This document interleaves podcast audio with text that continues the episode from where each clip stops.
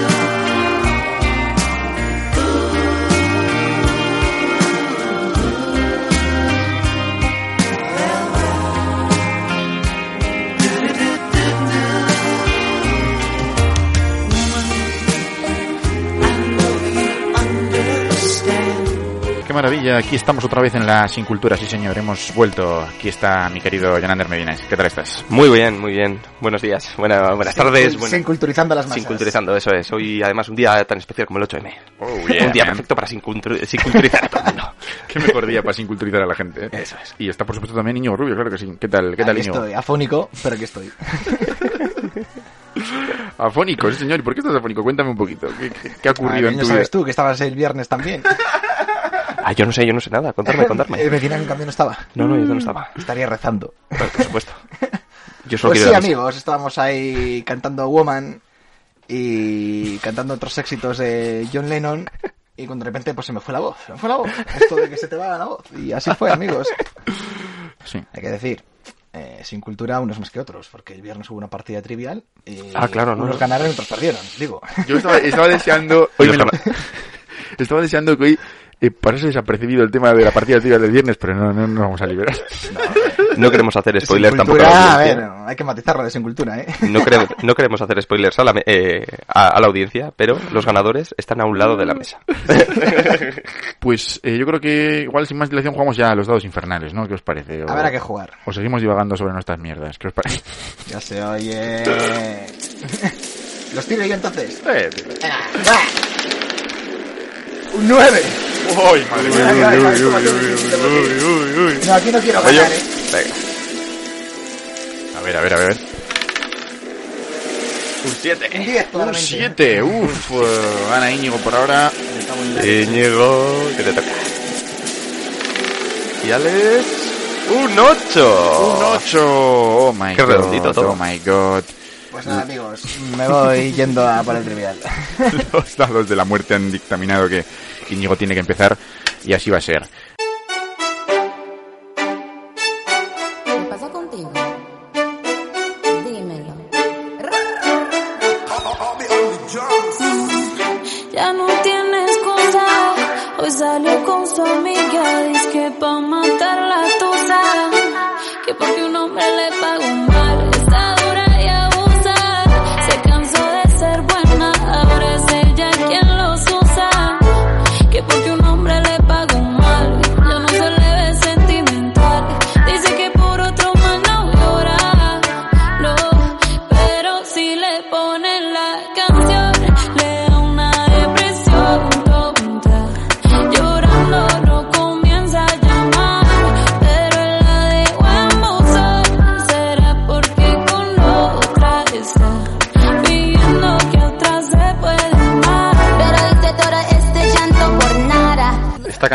Compuesta por Jar Jar Binks, ni más ni menos. El caso, te comentaba antes con mi amigo Medina que conviene aquí en la Secultura relacionar tu canción con el tema. Y eso es lo que he hecho yo, porque A ver, a ver. He he elegido un tema muy relacionado. Sí, sí. una relación, vamos, A ver, una, una relación íntima. como la del fuego y el calor. Rubio está abriendo su revista Historia. Ahí, ahí me parece que estoy viendo a J Balvin, Y ese tema Nicki Minaj. tan relacionado con Tusa es Homero. ¡Oh, ¡Chaval! yeah, Homero! Así de listo soy yo, que elijo Tusa para hablar de Homero, yo no me lo explico. Son como, digamos, los dos extremos, ¿no? Oye, ¿quién dice, que, quién dice que Homero no era un, un gran bailarín, eh? ¿Quién te diría que Homero no sufrió de la tusa alguna vez? Pues sí, queridos amigos. No, no más que hablar de Homero, del que nunca hemos hablado. Pues quería hablar de una- un tema que salió hace poco en Twitter y me dio la idea. Que es la cuestión numérica. ¿Sabéis qué es eso, la cuestión numérica? ¿No?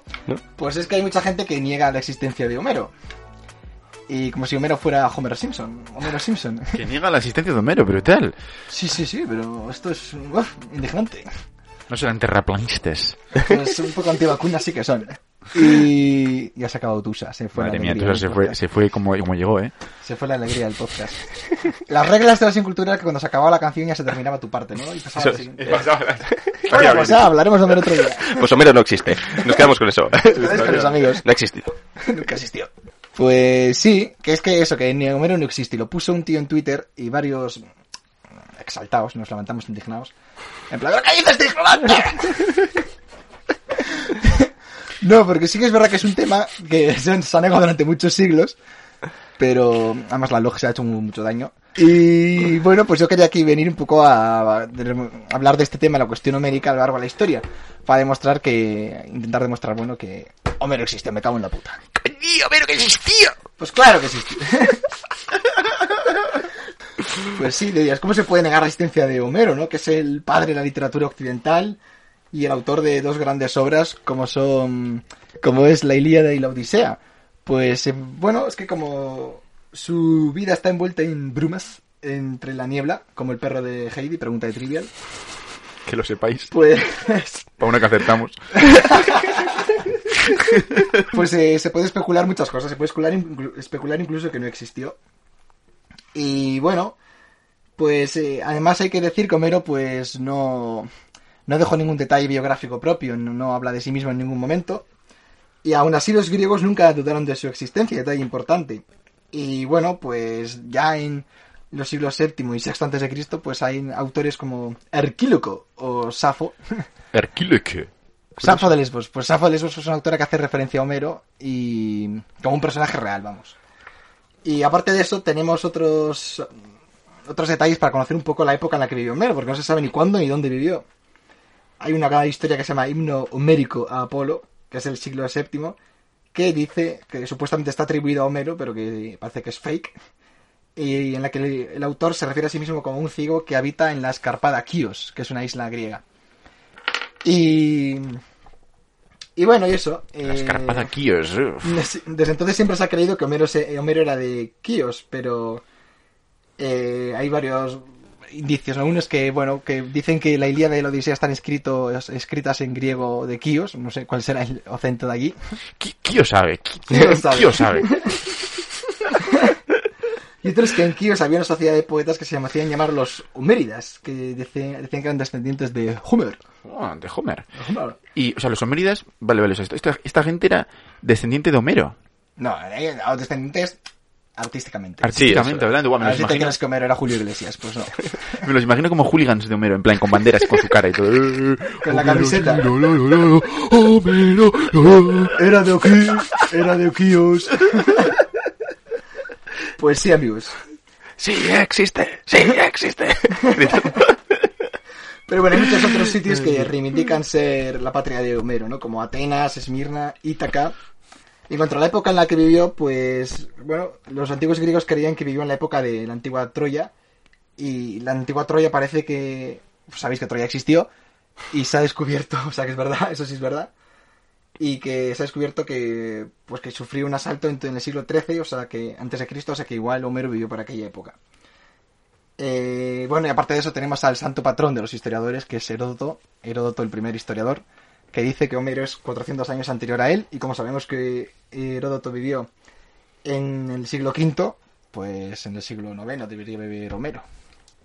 O sea que es real, malditos ignorantes de Twitter. Maldita sea. Un historiador cabreado. Historiador enfurecido.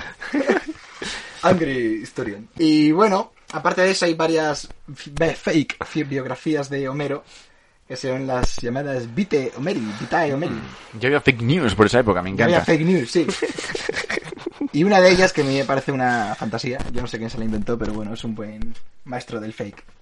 Dice que Homero, pues es hijo de una chavala llamada Creteida, que fue seducida y que su tutor, para evitar su deshonra, pues se la llevó a Esmirna, ¿no? Y que allí dio a luz a un niño al que llamó Melesígenes. Y bueno, pues parece que en Esmirna vivía un tipo muy sabio llamado Femio, que bueno contrató a Creteida y se casó con ella y pues apadrinó un poco a Melesígenes y le transmitió toda su, su sabiduría. Entonces este Melesígenes creció, se quedó ciego y porque Homero, como sabéis, la tradición dice que era ciego Y se convirtió en. y se convirtió Homero. en Homero porque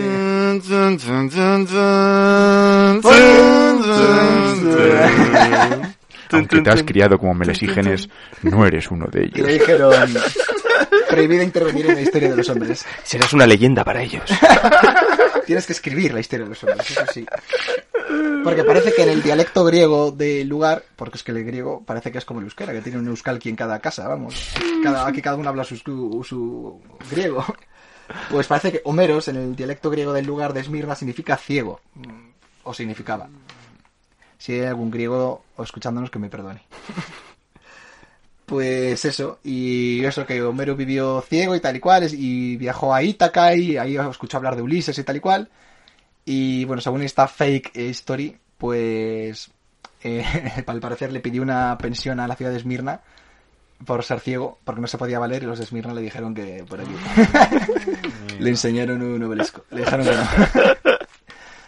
Y bueno, pues el pobre Homero pues siguió por ahí ganándose la vida como pues como cuenta cuentos o lo que fuera, vamos. Brutal. Y bueno, esto es una fake news, de las, una de las Vite Homeri, ¿no? De estas biografías falsas que, que se atribuyen sobre Homero. Eh, bueno, hay otras más, como hay otra que me parece también una fantasía, que es que Homero tuvo como un duelo, como los duelos de raperos, de gallos y así, con otro gran poeta griego que es Hesíodo, y pues ganó Hesíodo porque quisieron premiar a Hesíodo porque este exalta, en su trabajo había exaltado la paz y la agricultura y Homero pues hablaba de guerras y demás.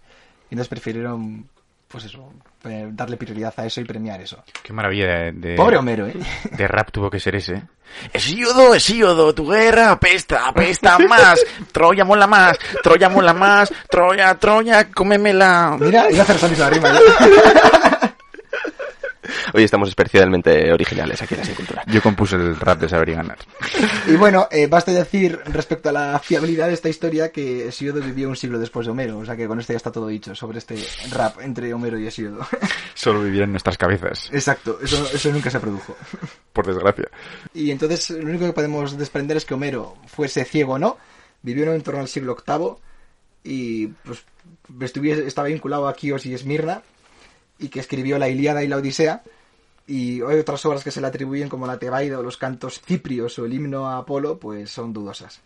Y luego también parece que escribió una comedia llamada Margites, una comedia Homero.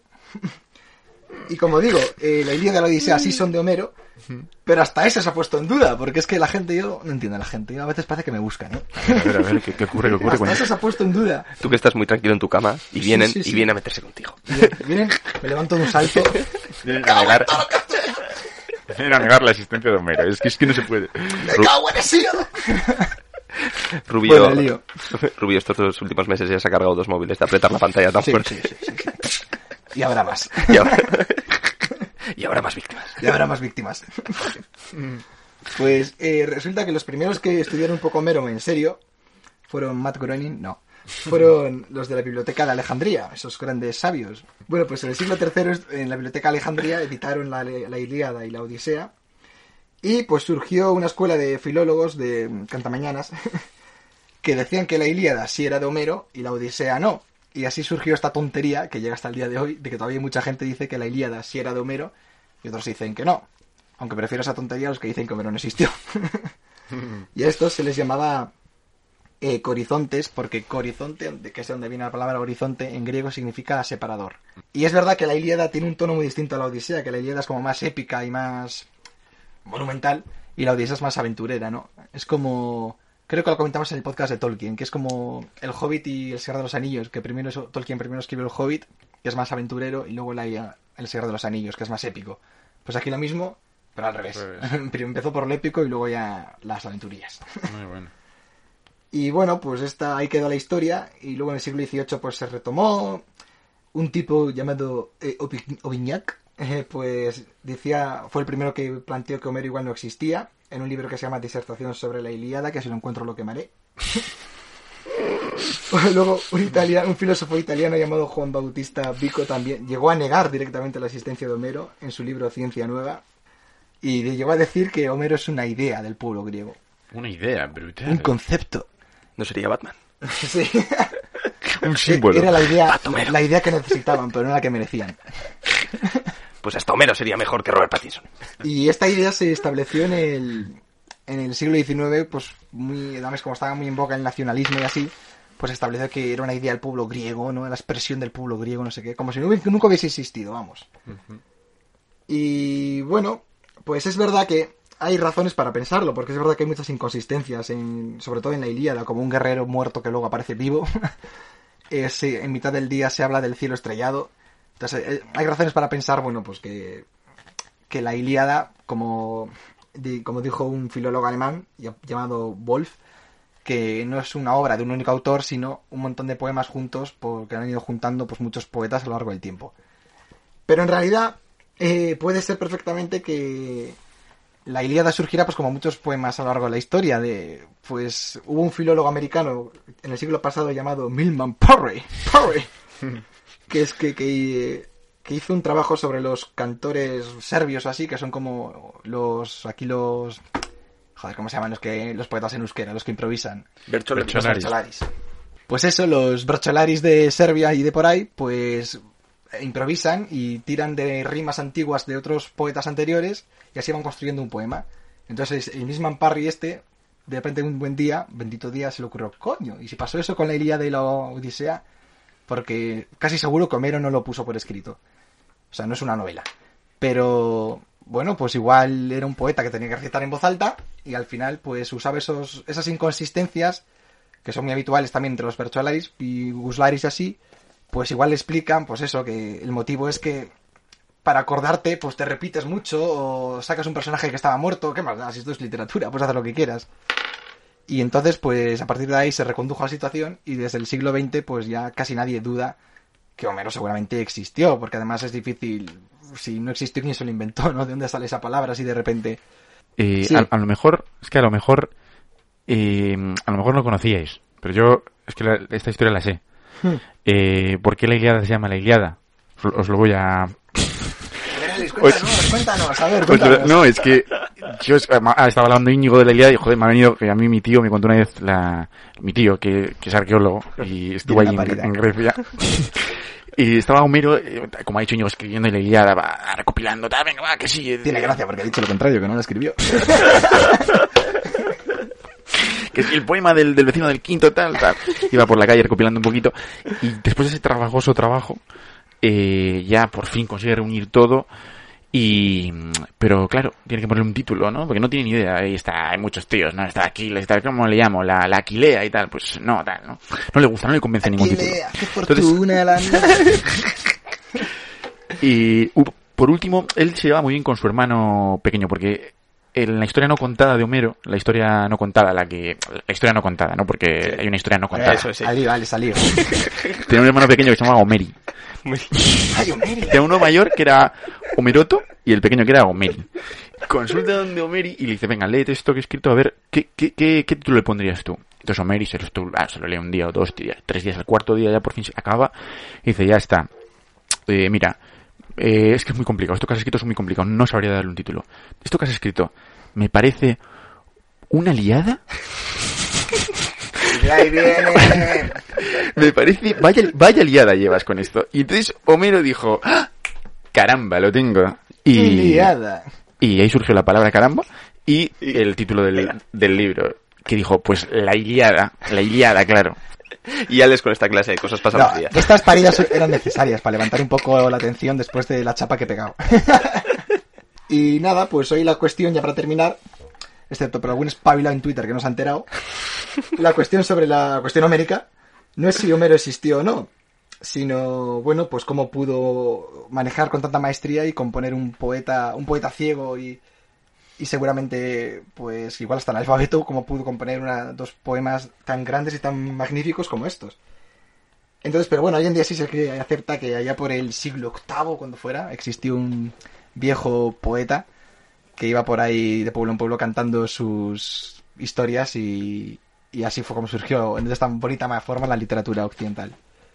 Para los frikis de la historia es una es muy bonito imaginarse a Homero, el hombre ahí, y saber que le debemos tanto a un personaje tan, no sé, a un personaje como otro cualquiera, a un ciego como otro cualquiera. Así que termino diciendo que tonéis a la 11 y que viva Tusa.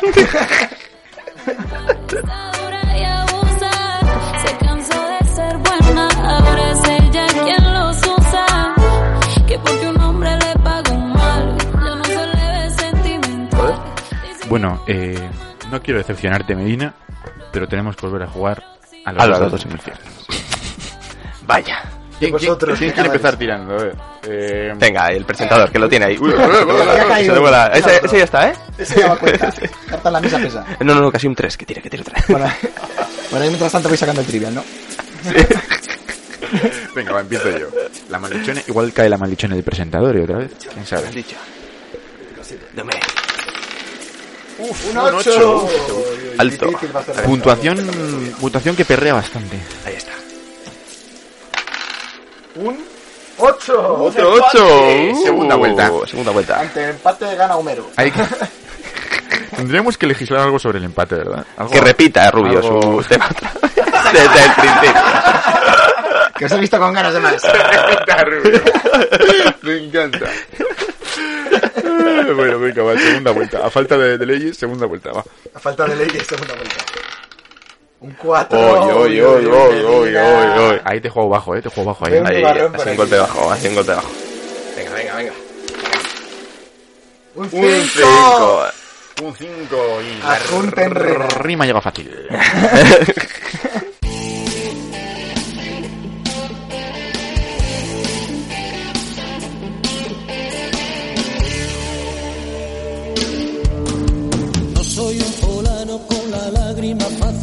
esos que se quejan solo por vicio. Si la vida se deja, yo le meto mano, y si no, aún explica mi oficio. Y como además sale gratis soñar, y no creo en la reencarnación, con un poco de imaginación, partiré de viaje enseguida a vivir otras vidas, a probarme otros nombres, colarme en el traje y la piel de todos los hombres que nunca seré. Al Capone en Chicago, legionario en Melilla, pintor en Montparnasse, mercader en Damasco, costalero en Sevilla, negro en Nueva Orleans, viejo verde en Sodoma, deportado en Siberia, sultán en un harén, policía y en broma, triunfador de la feria, gitanito en Jerez. Ahora en Monte Carlo, cigarrillo en tu boca, taxista en Nueva York. El machulo del barrio tero porque me toca, suspenso en religión. Confesor de la reina, mantenillero en Cádiz, tabernero en Dublín. Comunista en Las Vegas, ahogado en el Titanic, flautista en Hamelin. Pero si me dan a elegir entre todas las vidas, yo escojo la del pirata cojo con pata de palo, con parche en el ojo, con cara de malo, el. Sabina, el pirata cojo. Menos mal que no era tuerto, porque igual si no se partía Homero. Claro, sí, sí. Tendríamos medio Homero aquí. Pues nada, yo hoy vengo a hacer, no sé cómo catalogarlo, si un- una review, una review clásica se podría decir, porque os traigo una película de 1999, del siglo pasado. Del siglo pasado, madre mía, madre mía. Eh, no sé si alguno de vosotros la, conoce, la conocíais, se llama eh, Los Piratas de Silicon Valley. Eh, la película habla de cómo Microsoft y, y Apple eh, crecieron, empezaron, cómo empezaron desde el principio y cómo llegaron a ser lo que, bueno, en 1999 eran, que a día de hoy siguen siendo dos gigantes. Y, y claro, como, como bien os he dicho, pues bueno, si habla de, de Apple y de Microsoft, eh, evidentemente tenemos que tener por el medio a Steve Jobs y, y a Bill Gates. Entonces, bueno, como... Brutal. Eh, Desconocía totalmente esta película. Eh, hay- es que han sacado, han sacado muchas de Steve Jobs y, Sí, demás, pero... Me encantaría que al final del podcast dijera Medina, me lo inventa todo. Como Steve Jobs tenemos a Noah Whale, que no sé si os acordaréis de una serie de que daban en cuatro hace un montón de años, eh, Falling Skies. Como Steve Bosniak tenemos a Joey Slownik. Y como Bill Gates a Anthony Michael, Michael Hall, que tampoco no conozco a No ninguno ni en su casa. a nadie. De hecho, me he estado metiendo ahí en Google a ver si veía alguna película que hayan hecho nueva, pero vamos, Nada. la único conocido es lo de Falling Skies de Noah Whale, pero vamos, que... Qué poco. No, iba a decir que no quiero deshacer mucho la película, pero es que tampoco hay mucho más que contar. O sea, Tú es una- deshaz aquí, deshaz, deshaz lo que eh, quieras. cre- creo que spoilers desde 1999 eh, tampoco está. No, o sea, realmente además está basado en, en la historia real, se tomará sus licencias, pero. Entonces, bueno, eh, sin más, la película empieza eh, de una manera muy curiosa en la que tenemos a Steve Jobs dando una presentación en. En una- en una universidad o así. no, no, no, no, no, en una convención de Apple, ya con la, como la empresa Apple que es, y tenemos, y encima, el, como la pantalla grande, o sea, la pantalla gigante, tenemos a Bill Gates haciendo una conferencia directamente con Steve Jobs y hablando, y diciendo oh, que oh. van a hacer una, una asociación entre ambos y demás, y la gente en el público abucheándoles y diciéndoles que no. Entonces, sí. bueno, la Está historia... tipo Homero y cumbre. Entonces, bueno, la, la película esta lo que trata de explicarnos también es un poco cómo llegan a donde están y por qué la gente está bucheando a, a estos dos, eh, hablando de que van a hacer de nuevo otra, eh, otra unión y van a colaborar juntos y demás. Creo que... ¿Qué crees, Alex? Cuéntame. Creo que hay rap de ese encuentro también, me han dicho. ¿Ah, sí? No lo sé, no, no, vamos, no lo he escuchado. vamos a ponerlo. No Bill Gates, Bill. Gates. Vives en, vives en United States. Microsoft mola, pero Apple mola más. Mola más, mola más. Tu tía mola más y Apple en tu culo arderá. bueno, El nombre de rapero de Alex, el alias sería Fecalio. Porque lo que hace es fecal. Bueno, y, sin más, la película eh, empieza de esa manera, ¿no? En esa conferencia. Y después ya empezamos, eh, hacemos como una especie de flashback y eh, nos vamos a los años 70, los primeros años de tanto de Bill Gates como de Steve Jobs y Steve Wozniak. Pues eh, cada uno en sus entornos están en la universidad, eh, pues Steve Jobs en Berkeley y demás. Y bueno, vamos viendo pues eh, que son ingenieros y cómo eh, van avanzando, eh, mm, cómo van avanzando un poco en, en sus carreras y demás. eh, no- también se nos muestran las personalidades tanto de Steve Jobs, que vemos que es un poco hippie y que le gusta todo lo natural. él, él se declara a sí mismo como, como un artista, un, un, un pensador, no, no, e- él no es un ingeniero al uso, él no estoy. Y luego por otro lado tenemos a Steve Bosniak, que es su, su gran amigo, pero él, él, bueno, se ve que está influenciado, ¿no? Por Steve, pero, mm, pero, pero él, bueno, él sí que se vería más como un ingeniero electrónico al uso, ¿no? Le vemos que en su casa está haciendo prototipos todo el día, de hecho va, eh, eh, hay una historia ahí graciosa que, que están ellos montando como una especie de, mm, de, de máquina, no recuerdo exactamente para qué, y la madre viene y le dice, oye Steve, que he llamado al periódico para que vengan, que, que les he dicho de lo que tú haces y tal, y dicen, ah, y van a venir a hacerte un reportaje y demás, y ven que está, y está Steve tocando unas cosas y de repente se rompe la máquina, y entran los del periódico y están los dos, tanto Steve Jobs como Steve Wozniak fumados, riéndose, diciéndole con todo humo y diciéndole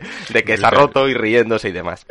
Y por el otro lado, pues tenemos a Bill Gates, que él está también en la universidad, y, y bueno, vemos también un poco de su personalidad, que realmente, claro, Bill Gates, a día de hoy, pues bueno, muchos que no le conozcan pueden pensar de que, claro, un tío que ha llegado a amas- a amasar la fortuna más grande del planeta, que llegó a ser la- el hombre más rico del mundo, y dio la mitad de su fortuna y todavía seguía siendo uno de los hombres más ricos del mundo, pues hombre, te lo tomas por una figura un poco seria, pero, pero vamos, o sea, esta película te deja claro que es un cafre Spoiler, no. y es un cafre de verdad. Era un hombre, pues bueno, que sus padres tenían algo de dinero y le gustaba conducir a altas velocidades con su Porsche. Y sí, le gustaba frecuentar también los clubs de striptease. y- Nunca lo hubiese dicho. Pero bueno, también un poco influenciado también por, por sus amigos, ¿no? De, de la universidad y tal. pero bueno. parece Milhouse. pues, pues sí, algo algo así.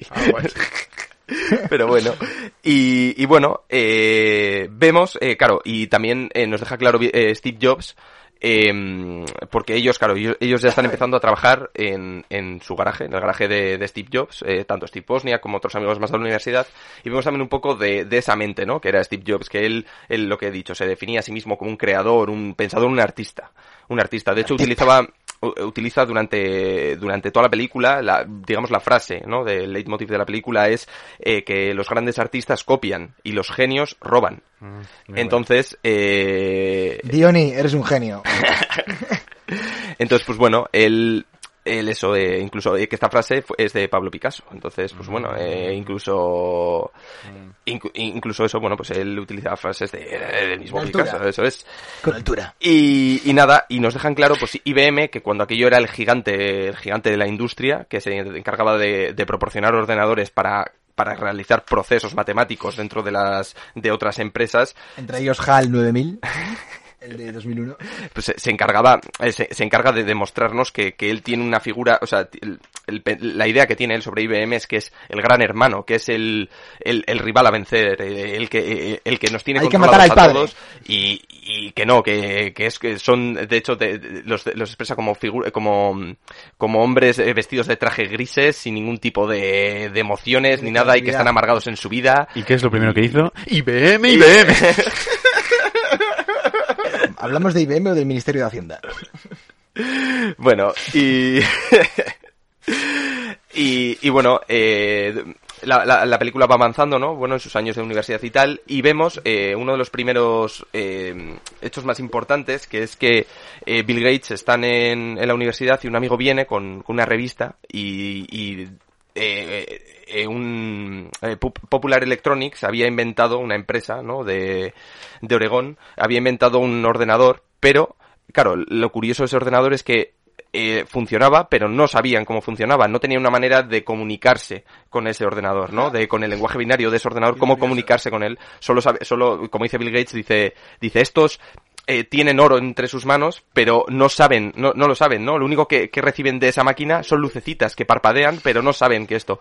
Entonces, entre él y mm, entre él, entre él y su amigo, un amigo suyo de, de la universidad, eh, se ponen a inventar el, uno de los primeros lenguajes, que es BASIC, que es para comunicarse con, con ese ordenador, es un lenguaje de programación. Para la gente básica. Eh, que lo curioso, claro, ahora estamos acostumbrados, pues bueno, nosotros recordamos las tarjetas, las, las tarjetas del cole que teníamos, que había programas y demás, pero es que ese, el BASIC estaba hecho sobre unos rollos de, mm, de una cinta, de un papel, no era, no era papel, era como una especie de fibra, algo así, y con agujeros, que eran los ceros y unos, y al lado tenían unas fichas en las que tenían cada una de las secuencias y sabían lo que significaba cada una de las secuencias. Entonces su idea era eh, eh, crear ese lenguaje y vendérselo a, a esa empresa, ¿no? Para que pudiesen comunicarse con, con el este. Entonces, bueno, Bill llama a la empresa, va allí, un- va, va allí su amigo y tal, y, y se lo venden, ¿no? Y, de esta manera, eh, Bill empieza ya a recibir un poco de dinero, ¿no? Para poder ir avanzando en la industria. Entonces, eh, eh, pero claro, entonces Apple, que ya estaba fabricando sus primeros prototipos, eh, habían inventado el primer personal computer, el, la primera, eh, el primer ordenador, el primer PC, eso es. Y, eh, pero vamos, eh, una cosa eh, súper ru- rudimentaria. Solamente tenía un teclado, una pantalla, una pantalla más que está hecha en madera, está por ahí las fotos, y sin más, era para introducir comandos y pues daba ciertas respuestas para hacer algún tipo de, bueno, para hacer ciertos, eh. eh, ciertos cálculos y eh. demás, pero vamos, nada, nada, eh, nada muy loco. Y van a, y lo curioso es que, bueno, van a una conferencia de allí de California de, de, de ordenadores y cosas de electrónica. Y claro, ellos están en el stand y pues lo que dice Steve, dice, joder, dice, él, él se trajea y todo, porque claro, él, pues imaginaros, un, hippie, las pintas, pues bueno, eh, eh, barba, eh, pelo largo y demás, y bueno, él se trajea, se corta el pelo y todo, dice que, que él quiere estar guapo, pues, pues por si viene alguien. Y lo curioso es que, claro, eh, habían recibido ya muchas noticias en el periódico, y cuando abre la puerta, claro, eso es una locura, todo el mundo, todos los, todas las personas que tenían algo de curiosidad sobre lo que era un personal computer fueron, y una locura, o sea, todos los stands, que de hecho eh, lo retrata muy bien en la película, porque hay una de las grandes empresas al lado suyo con un stand con sus cosas preparadas y nadie, y nadie les hace ni caso. Ah. Todos están con Apple y viendo cómo funciona ese ordenador y tal. Y lo Es como en curioso... la feria del libro, que ahí están pues, vacíos y otros.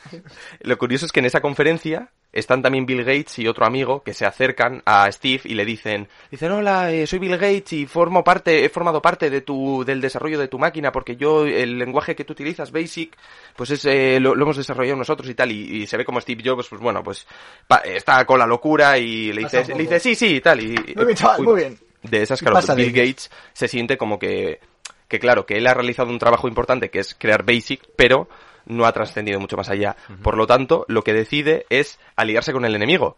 Va a IBM, IBM, oh. va a IBM y les vende, eh, les vende un lenguaje de programación, eh, un, perdón, un lenguaje de programación, no, les, les vende un sistema operativo que, que bueno, para que empiecen a implementarlo en sus máquinas y demás, porque IBM, pues bueno, tenía, era el gigante en aquel momento, pero bueno, tenía ciertos problemas, ya estaba oliéndose un poco lo que venía por detrás y demás. Es, es curioso porque, claro, todas estas grandes empresas IBM se reían cuando le decían, ¿para qué quiere? Cuando le decían, queremos crear ordenadores para que la gente tenga en sus casas, y ellos se reían, decían, ¿para qué quiere una persona normal tener un ordenador en su casa? Y, y eso, y mm, es muy graciosa esa escena porque uno de los amigos de, de Bill que está en la entrevista traspasa la cuarta pared y nos empieza a explicar, en plan, dice, dice, claro, estamos aquí sentados cuatro chavales, cuatro frikis, la película hay que verles las pintas que van, delante de IBM, un gigante, el gigante, el gigante de gigantes en ese momento, y, y- y estamos aquí cuatro chavales hablándoles de que les vamos a vender un sistema operativo que no tenemos, ni sabemos de dónde sacarlo, y, y claro, esta reunión es el comienzo de la fortuna más grande que, o sea, de, de una de las mayores fortunas que se han, eh, que se han generado, porque Bill Gates a, raíz- a raíz de eso fue cuando empezó a crecer y demás. Y bueno, es, es interesante, ¿no? Como lo relata y Sí, demás. Sí, sí. Es una historia que yo no conocía. Y, y nada, eh, pues eh, IBM les, les da dinero eh, para les da dinero para que ellos puedan eh, puedan eh, desarrollar el sistema operativo. Entonces con ese dinero lo que hacen es van a un amigo de, de ese hombre que os he dicho que traspasa la cuarta pared y tal, tiene un amigo que le había desarrollado un sistema operativo. Entonces van a donde él y le dicen, oye mira, te damos, queremos comprar tu sistema operativo. Y claro, el otro pues bueno, se está tomando, se toma un poco la reunión un poco a broma, tal, en plan, dice, eh, ¿me queréis comprar mi sistema operativo, tal, no sé qué, y le dice, te damos 50 mil dólares. Claro, cuando oye 50 mil dólares, al otro se le cambia la cara y le dice, sí, sí, toma, toma, toma, toma el dinero, venga. Y te vendo mi casa. Te vendo, te vendo lo que tú quieras. Y bueno, eh, le- les venden el sistema operativo y lo único, la negociación, que, que eso Bill Gates era, eh, era un gran ingeniero, pero aparte era un gran estratega. Él, él ve- hacía muy bien sus tratos. Él, él les dijo, dice, yo os voy a proporcionar un sistema operativo, pero yo quiero tener los derechos para poder comercia- comercializar yo mi sistema oper- operativo como yo quiera. Ay, pirata. Eh, entonces, claro, eh, ya, eh, bueno, pues Apple sigue, sigue avanzando y demás, ya ha sido un éxito tal, lanzan Lisa al mercado, Lisa es en honor a, al- a la primera hija de, Steve Jobs, no, no creo que ya te- tenía más hijos, pero bueno, la primera hija que la llamó Lisa, el primer ordenador que lanzaron lo llamó Lisa en su honor y demás, y bueno, eh, eh, pues eso, eh, fue, un, fue un, éxito en el mercado, claro, porque al final el primer personal computer, pues la gente lo, se vendió como churros. Digamos que bueno, la película sigue, sigue relatando ciertas cosas porque bueno, también nos cuenta un poco la historia de, de cómo era Steve Jobs, que él en la empresa, pues bueno, la gente eh, era, era muy difícil tratar con él, él se metía mucho con la gente, era muy, muy perfeccionista con las cosas. eh, de hecho, en la película hay un momento que, que están, están hablando con un hombre y tal, y está un, uno de sus empleados ahí le dice, le dice, nosotros, eh, no- eh, le dice, le vuelve a decir la frase, le dice, los genios roban, no sé qué, le dice, le dice, ¿tú qué haces eh, esto? Le dice, ¿tú, tú copias o robas? Y dice, no, no, yo robo, yo robo. Y dice, dice "¿Cuá- ¿y cuántas horas llevas trabajando? Y dice, llevo 56 horas despierto, señor, tal, no sé qué. Y le dice, ¿ves? Y dice, muy bien. Y dice, mira, ves, así es como hay que trabajar. y tal. Entonces, pues es bueno. como exploto yo a la Eso gente. es, eh, unas prácticas un poco, un poco, que dejan un poquito. Pero bueno, eh, lo curioso es que, claro, eh, la historia va... el primero de mayo. la, la historia va avanzando y, y claro, Apple, eh, Apple tiene que seguir revolucionando. Entonces se enteran de que una empresa que se llama Xerox, eh, había, una de sus filiales, eh, había, había desarrollado pues eh, tanto una interfaz gráfica como un ratón y lo había conseguido implementar en sus computadores. Y, eh, claro, lo que pasa es que cuando fueron a presentárselo a los grandes directivos, de hecho la escena es muy graciosa porque llega como el, eh, el chavalito en plan con, con, pues eso, la sudadera, el tal, le coge y le pone el ratón encima de la mesa y es una mesa llena, enorme, llena de directivos todos trajeados y en el, fo- en el fondo, al medio, está, está el presidente y coge el ratón y se lo empieza a, a pasar así, en plan uno a otro, hasta que le llega a él, lo coge así, lo mira un poco, lo deja y se empieza a reír, a partir el culo y le dice, "Pero esta mierda, ¿para, qué la quieres? y tal. Y claro, y, y, y deciden dejar pasar a a Apple, que estaba muy interesado en querer ir a ver cómo, cómo era aquello. Entonces, eh, está ahí una de las ingenieras eh, en la puerta de Xerox viendo cómo vienen los de Apple con Steve Jobs al frente, con Steve Bosniak, y dice, dice, es que vamos a dejar, vamos a dejar entrar al- a, los tiburones aquí dentro. Y, y nada, entran y, y cogen todas sus ideas, las, las roban, y ellos eh, generan el primer Macintosh, el primer ordenador ya eh, pues ahora estamos Mac y demás, pues bueno, Macintosh fue el primer sistema operativo ya eh, con ratón, con interfaz gráfica, eh, gráfica y demás que se había, que se había hecho. Entonces, claro, a todo esto, eh, en, en Microsoft, en, en Oregón, pues eh, ellos están viendo el éxito brutal que está teniendo que está teniendo Apple. Entonces dice Bill Gates, dice, espera un momento, dice, este se está forrando allí, Y aquí- dice, dice, vamos a coger un avión y nos vamos para allí y vamos a, hablar con... Espérate un poquito, que le voy a hacer un rap, dice Bill Le, Gates. le voy a, le voy a, va- vamos a hablar con él y tal. De los míos. Y, y se van para allí y, y de hecho es curioso porque, claro, eh, una de las anteriores escenas es eh, la puerta de Xerox, en las oficinas viniendo, viniendo todos los empresarios, o sea, eh, viniendo la gente de Apple a entrar dentro y, y viéndoles como tiburones. Y nosotros volvemos a ver la misma escena desde dentro de Apple, que están Steve Jobs con otro, y le dice, ¿va a dejar pasar a los de Microsoft? Y, le- y, y- y prácticamente como, como que le dice, dice, sí, sí, no pasa nada, que déjales pasar, déjales pasar. y el bueno de Bill, y el bueno de Bill entra para adentro y tal, y bueno, eh, ven, ven pues eso, le ven Lisa, o sea, ven el Macintosh y demás, ven las oficinas, y eh, cuando se van a ir de ahí, Bill le dice a Steve, le dice... Te voy a destruir. le- le- no, Steve le dice a Bill, le dice, ¿por qué, por qué has trabajado, por qué trabajas para IBM? Y le dice, y le dice Steve, dice, porque no me, porque no he tenido la oportunidad de trabajar contigo. Entonces Steve le dice, vale, pues vas a trabajar para mí y te damos dos Macintosh para que tú hagas pruebas y desarrolles software para nosotros y demás.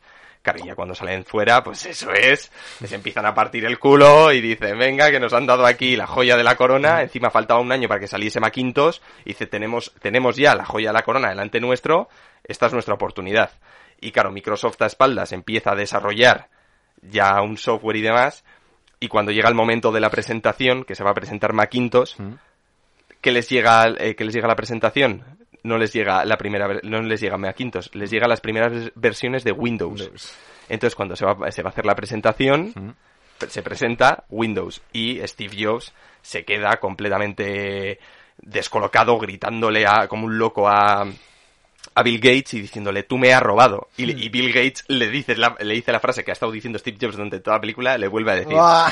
le vuelve a decir que, que los genios se roban y él le ha robado y, dice- y encima le dice muy, muy sabiamente, le dice, es que tú ahora, eh, dice, tú ahora te estás cabreando conmigo cuando has ido a Xerox, les has robado, tú tenías el cofre del tesoro y ahora me estás, me estás gritando a mí porque yo te he robado a ti el cofre del tesoro. Y, y bueno, y esta... Sistemas de carpetas y directorios, ¿qué es esto? Dice Steve, Steve Jobs. ¿Por dónde están mis colorines? Sí, no, de hecho, de hecho la, eh, la película es bastante graciosa como lo relatan, ¿no? Porque están así con el- la interfaz gráfica y dice, y ahora venimos aquí, pinchamos y se abre una nueva ventana. Steve Jobs colapsando.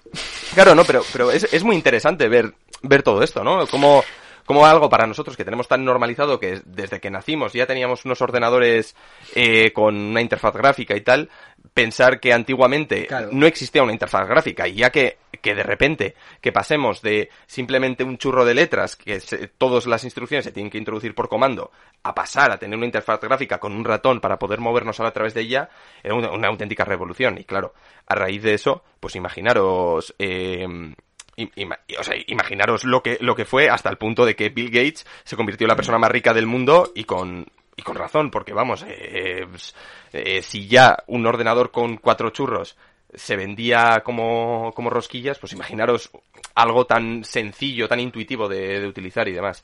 Y bueno, eh, pues más o menos esto era lo que os quería relatar. Espero que, Joder, pues que tampoco que no os haya aburrido tampoco mucho. Me, personalmente también es una historia que, Que, joder, a mí, a mí me gusta mucho porque yo esta película la vi en el bachillerato, en primero de bachillerato, estaba ahí sentado, tirado en mi clase, en mi clase de informática y decía, digo, coñazo, película- no, a ver si llego a casa y me Podríamos jugar a- decir, este tema ya lo tocamos Íñigo y yo. Es una película muy de bachiller. eh, En algún momento. pienso. Eh, podríamos decir ¿Qué tema? ¿El de estar tirando en la silla de bachillerato? También. Podríamos decir que esta película fue tu despertar creativo, Medina. Pues ¿Eh? puede, es, es lo que iba a decir. Muy digo, probable, ¿eh? mm, A ver. se fundó la empresa Medina SL. No, yo siempre he tenido muchas tendencias, ¿no? Hacia, hacia este mundo, porque al final, bueno, pues eh, yo siempre me he relacionado con mis amigos eh, por videojuegos, eh, mi casa era mi, entretenimiento, era mi entretenimiento. Pero bueno, sí que es verdad de que... Pensaba me- que se iba a decir mi casa era mi play. Para que te hagas una idea, porque tú te has perdido algunos podcasts anteriores, el despertar creativo de Íñigo eres Asterix y Obelix, o en eso quedamos, y el mío era Superman. Pues sí, sí, sí, puede ser, ¿no? Yo, yo me recuerdo a mí tirado de la clase de informática por ahí atrás y, y pensando, "Oh, a ver si termina esto, me voy a casa a jugar al Call of Duty, que tengo que, que sacar el arma de oro y a ver si juego con mis amigos. Y resulta que, que estaba viendo esta película y me interesó tanto que hasta el punto que la he visto un montón de veces. Además, es muy digerible porque la terminología que utilizan realmente son tres palabras que, eh, que Ya. no podéis llegar, me refiero que alguien que no está en el ya. mundo, eso, es que alguien que no está en el mundo y en el mundillo y tal no puede llegar a comprender, pero el resto, o sea, es súper digerible y me parece muy entretenida, mucho más que incluso las películas que se han hecho, eh, pues Luego eso, de Steve Jobs. y demás. Y tal, además es curioso, ¿no? Porque, bueno, no es solo desde un punto de vista, ¿no? Sino que tenemos a los dos gigantes, a, a tanto a Steve Jobs, a esos dos genios que son Steve Jobs y son Bill Gates, y, y retratados también de esa manera igual también tan... Menos idílica, ¿no? Eso es, menos idílicas y eh, al final Valley. te dejan, te dejan claro que, La idilia. que Steve Jobs, que, que era un hippie, y que, o sea, que era un hippie, que, que vivían en su, mu- su, eh, su novia por aquel entonces, de- la, la madre de su primera hija, vivía en una comuna y tuvo en una comuna a su primera hija. Vivían en Y- una furgoneta, y Bill Gates- iban vendiendo canciones. y, y- y Bill, y Bill Gates, el día que su compañero estaba vendiendo, eh, viajando a vender Basic a unos empresarios que iba a ser lo que luego detonase todo, él estaba en un club de striptease mientras una mujer le enseñaba sus tetas. Pues espero me haya encantado este tema, pues sí, porque no tenía ni idea. Steve Jobs y Bill Gates son pues casi los padres del mundo actual en el que vivimos, no solo ellos. Eh, eso de, bueno, ¿para qué necesitaba una persona normal un ordenador? Y es verdad, en principio nadie lo necesitaba, ¿no? Hace 30 años y... Sí, ahora no podemos Eso es un genio, claro. Ellos lo vieron antes que nadie. Pues me ha gustado, mira, ya la veré. Sí, señor. Bueno, pues ya termina el podcast, ¿no? ah, no, que ahora te me toca. Bueno, que me toca a mí, joder, es verdad. Que le toca al rapero. Venga, los dados del infierno. Alex contra sí mismo. Mi tema eran estos raps que he metido en vuestros temas. ¡Eh, chicos! Tenéis que volver y acabar el baile. Oh, mira la mano de Marvin. No puede tocar con la mano así y nosotros no podemos tocar Por sin él. favor, Marvin. Marvin, tienes que tocar. Verás, se besan por primera vez en la pista de baile y si no hay música, no pueden bailar y si no pueden bailar, no se pueden besar y si no se besan, no se enamoran y yo me esfumaré. Ah, el baile se acabó. A menos que conozcas a alguien que toque la guitarra.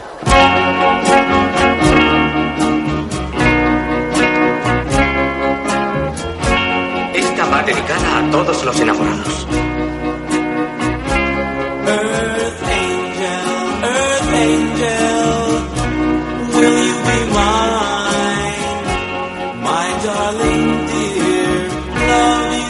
George, ¿no vas a besarme?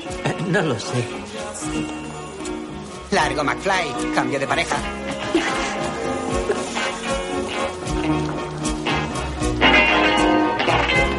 Earth angel, earth angel, the one I adore. Eh, chico, ¿estás bien?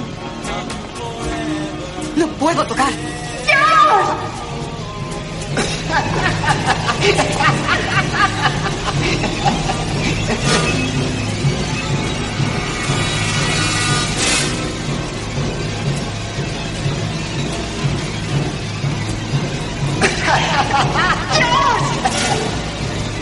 George.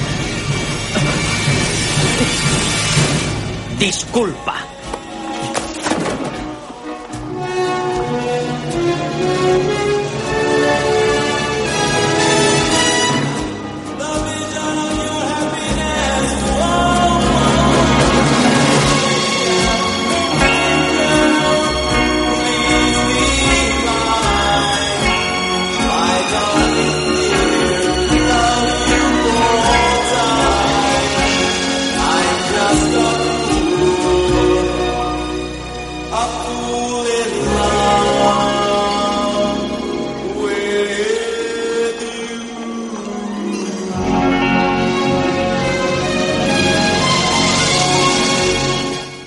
Con la idea a la Sincultura de inaugurar una de mis secciones que suelo inaugurar en la Sincultura, que siempre cae en el olvido luego.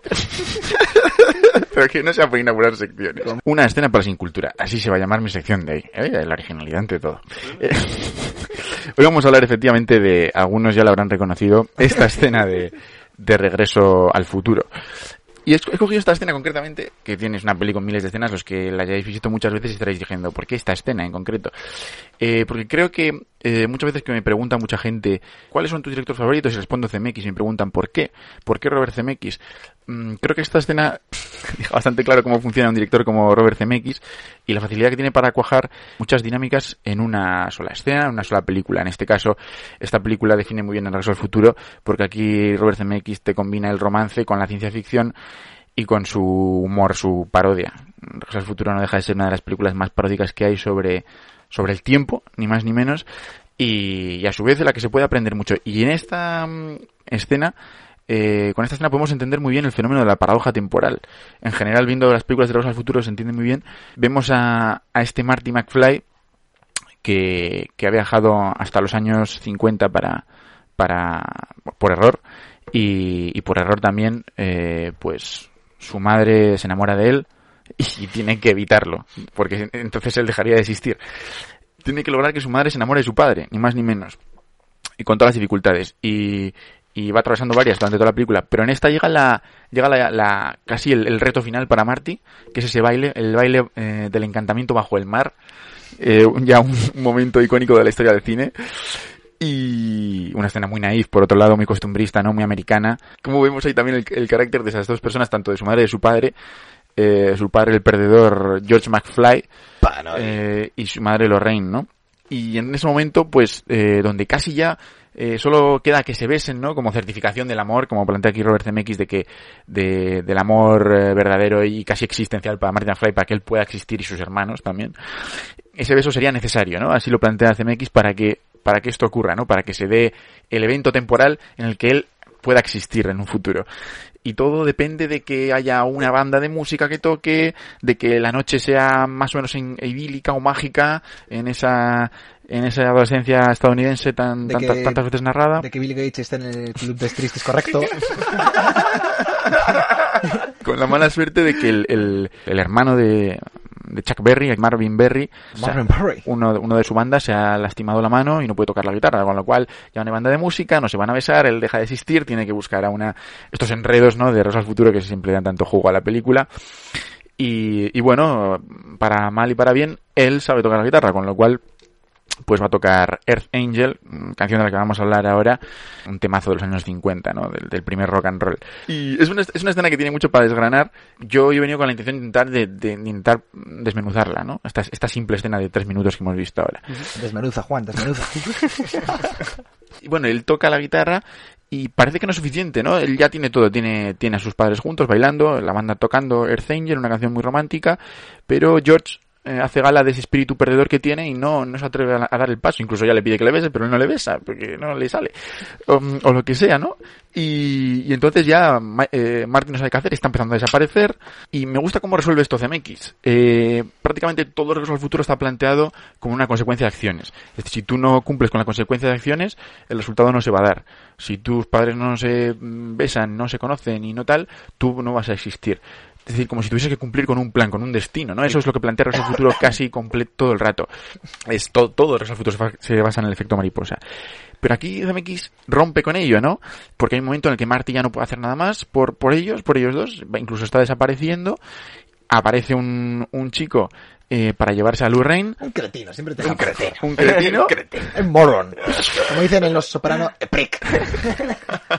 Y me encanta cómo CMX resuelve también esto eh, cuando aparece este, este, este cretino, como ha dicho Íñigo, que se ríe como un, como un brujo maléfico.